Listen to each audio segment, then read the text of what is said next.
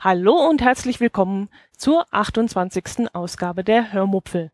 Die heutigen Themen sind noch einmal Nürnberg. Ich habe nämlich vergessen, euch vom Ostermarkt zu erzählen. Das werde ich heute nachholen. Außerdem geht's um ein Haus, das letzten Donnerstag gebaut wurde und ich habe wieder einen Podcast-Tipp für euch. Viel Spaß beim Hören. Jetzt habe ich euch letzte Woche so ausführlich von unserem Kurzurlaub in der fränkischen Schweiz erzählt und auch davon, dass wir auf dem Rückweg einen Zwischenstopp in Nürnberg eingelegt haben. Von unserem Besuch des Ostermarktes habe ich aber nichts berichtet und das möchte ich heute nachholen. Wir haben dort nämlich etwas erlebt, mm, aber der Reihe nach. Nürnberg. Nürnberg ist ja super schön. Wir sind richtige Fans dieser Stadt und Fans der fränkischen Bratwurst natürlich auch, und zwar die vom Goldenen Posthorn im Zentrum der Altstadt. Aber das habe ich euch ja schon im letzten Podcast erzählt.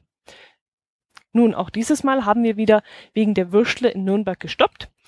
Nach dem Mittagessen sind wir dann zum Hauptmarkt spaziert, weil wir gehört hatten, dass dort der Ostermarkt stattfinden würde. Es waren seltsamerweise nicht viele Besucher unterwegs, was uns ein wenig gewundert hat. Aber vielleicht hat es auch viele Einheimische äh, lieber ins Grüne hinausgezogen oder sie saßen alle zu Hause mit den Verwandten bei Kaffee und Kuchen. Wer weiß das schon. Wir fanden das jedenfalls super, denn wir mussten uns dann nicht über den Markt und durch die Menschenmassen schieben. Nein, es war richtig gemütlich und angenehm leer. Der Ostermarkt hat nicht viel Österliches an sich. Wenn ich mich an den Ostermarkt in Wien zum Beispiel erinnere, auf der Freiung oder im Schloss Schönbrunn, das sind so richtige Ostermärkte.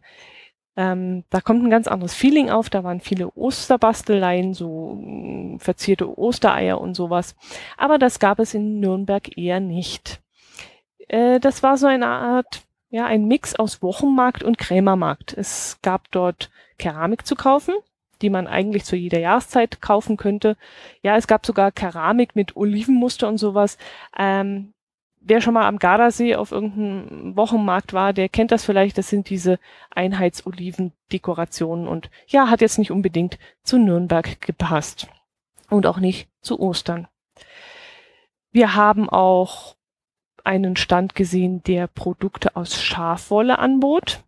Ja, und da haben wir dann nicht äh, schlecht gestaunt, als wir dort auf dem Ostermarkt einen Händler gesehen haben, der Schafwolle, Schafschuhe, Schafkissen, also Schafwollkissen und so weiter aus Kempten verkauft hat.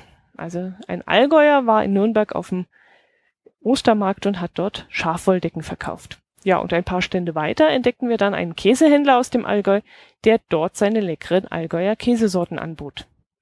Okay, wir fahren ja jetzt nicht nach Nürnberg, um dort Allgäuer Produkte zu kaufen, so gut sie auch sein mögen. Deshalb haben wir uns eher für Dinge interessiert, die es bei uns nicht gibt. Zum Beispiel Baumkuchen. Beziehungsweise etwas, was Baumkuchen sein sollte. Wir fanden dieses ungesüßte Gebäck, das man dort für teure 3,50 Euro kaufen konnte, dann doch etwas zu fad und langweilig und wir waren dann nach dem Verzehr dieser seltsamen Teigrolle davon überzeugt, dass wir es nicht noch einmal kaufen müssten. Interessant fanden wir den Gartenschlauch, der vor Ort von einem Händler angepriesen wurde. Der Mann mit deutlich norddeutschem Slang pries einen sogenannten flexiblen Gartenschlauch an.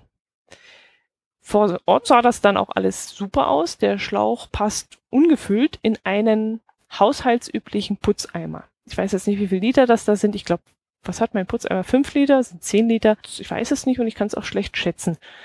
Den Schlauch wickelt man also nicht umständlich auf einen Schlauchaufroller. Dafür bräuchte man sowieso meist zwei Leute. Einer, der den Schlauchaufroller hält, damit er nicht umfällt und der eventuell gleich kurbelt und einen anderen, der den Schlauch dann sauber auf die Rolle laufen lässt. Diesen flexiblen Gartenschlauch, den wir da in Nürnberg gesehen haben, den stopft man einfach in einen Putzeimer, der ja sowieso irgendwo im Keller oder im Gartenhäuschen steht. Und dann ist der schon aufgeräumt. Sobald man den Schlauch dann an den Wasserhahn anschließt und auf und diesen Wasserhahn aufdreht, wird das Wasser in den Schlauch gedrückt und dieser entfaltet sich dann automatisch. Ist man fertig mit dem Gießen, dreht man den Wasserhahn wieder zu und der Rest des Wassers drückt sich automatisch aus der Düse vorne wieder raus, weil sich der Schlauch zusammenzieht. An sich ist das eine tolle Sache. Sah vor Ort auch sehr vertrauenserweckend aus. Das Problem ist nur, also wir haben uns das Ding mal näher angeschaut und konnten es auch anfassen. Der Schlauch besteht ja aus zwei nicht miteinander verbundenen Teilen. Der Innenteil besteht aus einem sehr dünnen und sehr dehnbaren Gummischlauch. Der Außenteil, also die Außenwand, besteht aus einem stabilen und vermutlich reißfestem Gewebe. Zwischen Außenwand und Innenschlauch ist Luft, also Raum, in den sich der Innenschlauch ausdehnen kann, wenn Wasser durch ihn fließt. Und diesen Raum benötigt der Schlauch auch wirklich. Er dehnt sich also auf eine, auf seine doppelte Dicke aus. Und das finde ich sehr, naja, ich traue der Sache nicht ganz. Etwas, was sich ständig auf doppelte Dicke ausdehnen muss, wird eben sehr strapaziert. Dehnen, zusammenziehen, dehnen, zusammenziehen. Das ist, denke ich, wie mit einem Plastikscharnier, das ständig abgeknickt wird. Irgendwann wird das Plastik an der Stelle weiß und bricht. Und dieses Ausdehnen des Schlauchs, ich kann mir ehrlich gesagt nicht vorstellen, dass dieser Schlauch lange hält. Okay, Gummi wird alt und irgendwann ist so ein Gartenschlauch, so ein normaler Gartenschlauch, äh, der zudem noch in der Sonne liegt, ja auch irgendwann fix und fertig. Aber unser Gartenschlauch ist jetzt schon ich glaube, zehn oder zwölf Jahre alt und der ist immer noch toi toi toi in Ordnung.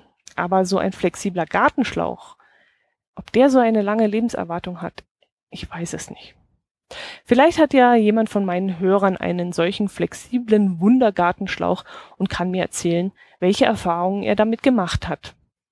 Ein Kommentar oder eine Mail, das, das würde mich jetzt riesig freuen, wenn ihr mir kurz sagen könntet, ob das wirklich so super funktioniert und wie lange der Schlauch bei euch schon in Betrieb ist. Ich würde mich wirklich sehr freuen drüber. Mm, wir haben auf dem Nürnberger Ostermarkt auch etwas gekauft. Es gab dort einen Stand mit Gemüseschäler. Das ist jetzt keine bahnbrechende und brandneue Erfindung, nein. Aber wie sagte meine bessere Hälfte so schön, wir brauchen sowieso einen neuen Kartoffelschäler, also warum nicht diesen? Der Schälerverkäufer machte seine Sache auch sehr gut. Bei ihm sah das super einfach und elegant aus. Zapp, zapp, zapp und schon war die Karotte, die Kartoffel, der Rettich oder die Ananas geschält. Mit dem Schäler kann man aber auch kalte Tomaten schälen, so dass man sich das Blanchieren sparen kann. Wer schon mal versucht hat, Tomaten zu schälen, weiß, wie mühs mühselig das ist. Bei dem Verkäufer sah das aber super leicht aus. Aber das Gute war, man konnte den Schäler auch ausprobieren. Also wir konnten selber Hand anlegen und den Schäler mal probieren. Und jetzt passierte etwas, von dem ich euch erzählen möchte und wo ich mich manchmal frage, was für Menschen auf diesem Planeten leben. Also, der Schälerverkäufer spulte also sein Programm herunter und zeigte kurz und knackig anhand von diversen Gemüsesorten, wie gut es sich mit dem Schäler schälen lässt. Danach konnten die Kunden das Gerät selbst an einer Gemüsesorte ihrer Wahl testen. Vor uns standen zwei Frauen und wir warteten geduldig darauf, dass sie mit ihrem Test fertig sind. Ich überlegte mir, welches Gemüse ich am meisten selbst verwende und wollte den Schäler an diesem ausprobieren. Außerdem bestand ich darauf, dass meine bessere Hälfte es ebenfalls ausprobiert. Naja, ich, hm, ja, ich stelle mich da immer etwas trottelig an, muss ich sagen, und ich bin dann ganz froh, wenn ähm, er es auch ausprobiert hat und mir im Notfall zeigen kann, wie es richtig geht. Ja, wir warteten also, bis die zwei Frauen vor uns erst eine Karotte auf halbe Größe geschält hatten, dann eine zweite Karotte nahmen und auch diese bis auf die halbe Größe runtergeschält hatten. Dann kam eine Kartoffel dran, schließlich noch einmal eine Karotte und das Ganze dauerte, mh, hm, ja, bestimmt fünf bis zehn Minuten. Ja. Gehen wir mal davon aus, dass der Verkäufer ein etwa vier bis fünfminütiges Programm vorführt. Dann waren das fast zehn Minuten, in denen die Frauen Gemü ein Gemüse nach dem nächsten niederschälten. Als die eine Frau dann, ihre Freundin war dann schon weitergegangen, schließlich auch noch zum Rettich griff und diesen niederschälen wollte, griff der Verkäufer dann ziemlich genervt ein. Er bat die Frau im st recht strengen Ton, wie ich finde, das doch sein zu lassen. Ein Rettich sei auch nichts anderes als eine Karotte und von der, also von der Konsistenz her. Und ihre Freundin sei schließlich auch schon weitergegangen und er glaube nicht daran, dass sie den Schäler überhaupt noch kaufen möchte. Okay, jetzt denkt ihr sicherlich, oder der eine oder andere von euch wird denken, boah, war der frech zu seiner Kundschaft, das kann er doch nicht so bringen. Aber mal ganz ehrlich, wenn ich nach drei Karotten und einer Kartoffel immer noch nicht weiß, ob ich mit diesem Gerät zurechtkomme, weiß ich es dann noch? Will ich dann wirklich den Schäler noch kaufen? Und ich war auch kurz davor gewesen, die Frau zu fragen, ob sie noch länger mit dem Lebensmittel rumspielen will oder ob sie vielleicht auch mal ähm, andere ranlassen möchte. Wenn der Verkäufer nicht eingeschritten wäre, hätte ich wohl mal etwas zu der Frau gesagt. Wir haben dann auch ein wenig von hinten nachgeschoben, so ein bisschen. Das, ja, die Frau hat sich dann ein bisschen bedrängt gefühlt von uns und hat dann aufgegeben. Ähm, wir haben dann auch zwei, dreimal über die Karotte gefahren mit diesem Schäler und wir wussten dann, dass wir damit zurechtkommen würden. Wenn ich Tomaten schälen würde, dann hätte ich auch darauf bestanden, dass ich den Schäler an einer Tomate ausprobieren möchte. Aber da mir klar war, dass ich nur selten Tomaten schälen muss oder möchte, habe ich den Schäler nur kurz an der Karotte getestet und dann war ich mir eigentlich auch schon sicher und war überzeugt von diesem Schäler. Inzwischen habe ich dann damit schon Äpfel geschält und auch Spargel.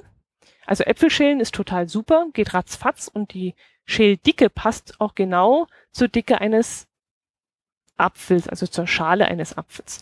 Beim Spargel muss ich sagen, da kommt mir die Schäldicke fast zu groß vor. Aber ich erinnere mich auch daran, dass der Verkäufer das auch bei seinem Vortrag erwähnt hatte. Er meinte nämlich, dass man beim Spargel ruhig etwas mehr wegnehmen muss, um hinterher beim Kauen keine Fasern im Mund zu haben. Indirekt hat er damit ja schon die Erklärung für das geliefert, was ich dann in der Praxis auch festgestellt habe. Der Schäler schält ziemlich dick.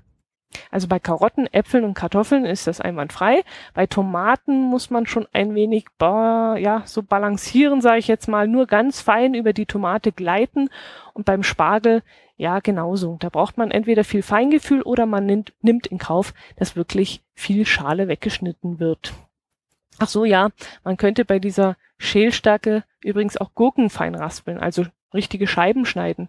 Funktioniert wunderbar, habe ich auch schon ausprobiert. Oder die Karotten kann man nicht nur schälen, sondern auch gleich in Scheiben schneiden. Klappt prima. Käse kann man damit auch in Scheiben schneiden. Das habe ich jetzt noch nicht ausprobiert. Spülmaschinenfest sei das Ding auch. Das probiere ich gerade in diesem Moment aus. Der Schäler steckt nämlich in dieser Sekunde gerade in der Spülmaschine, die gerade läuft. Übrigens nochmal zurück zum Spargel.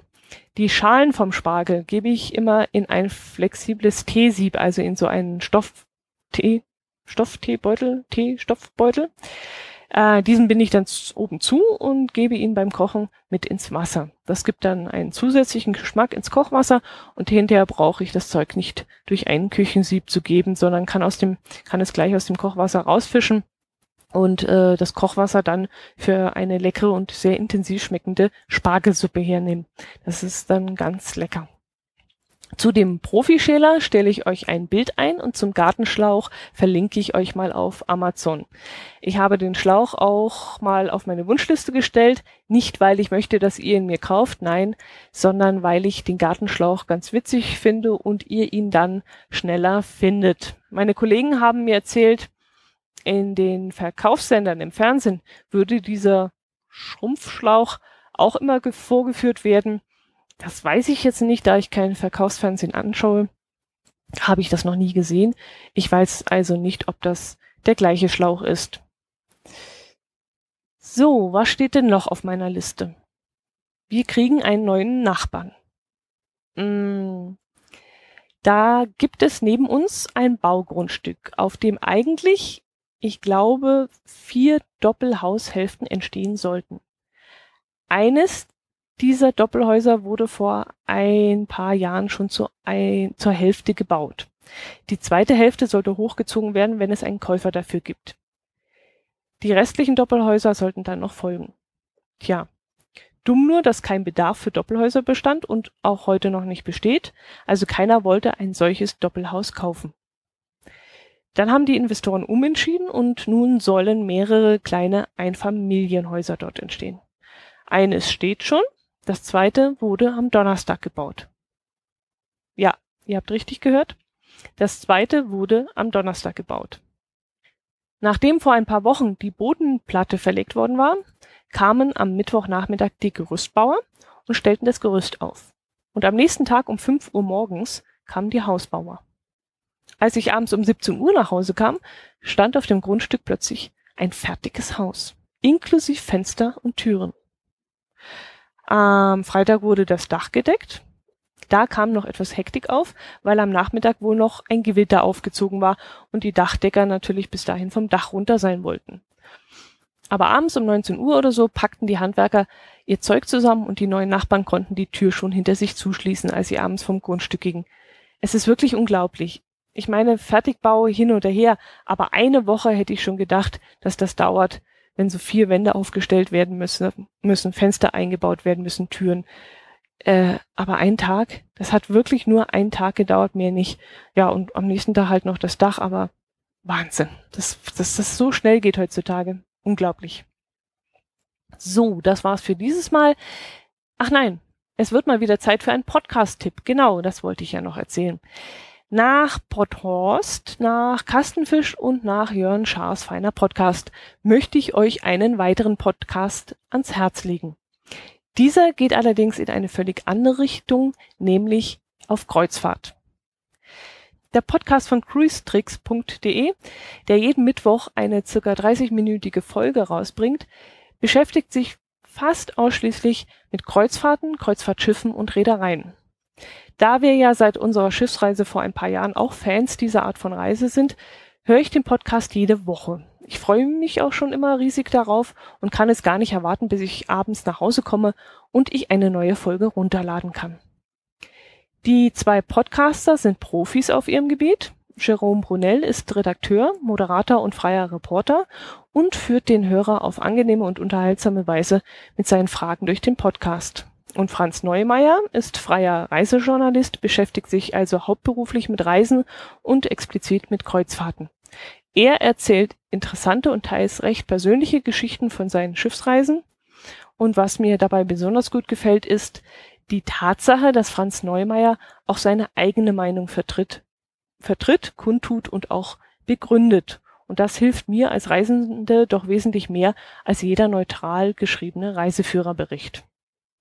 Wer also reisebegeistert ist und oder schon einmal eine Schiffsreise gemacht hat und oder eine plant oder davon träumt, mal eine zu machen, der sollte sich den cruisetricks.de Podcast unbedingt mal anhören.